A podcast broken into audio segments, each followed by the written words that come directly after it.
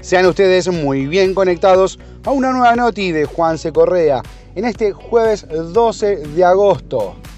Hoy se cumplen 215 años de la primera victoria sobre los ingleses. Así...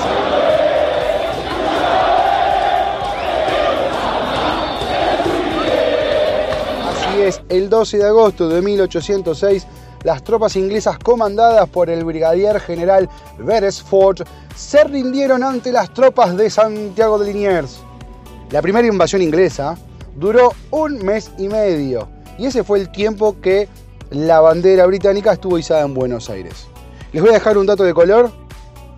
Los hombres de Liniers llegaron a la Plaza Mayor, actual Plaza de Mayo, por la calle de la Merced, hoy conocida como Reconquista.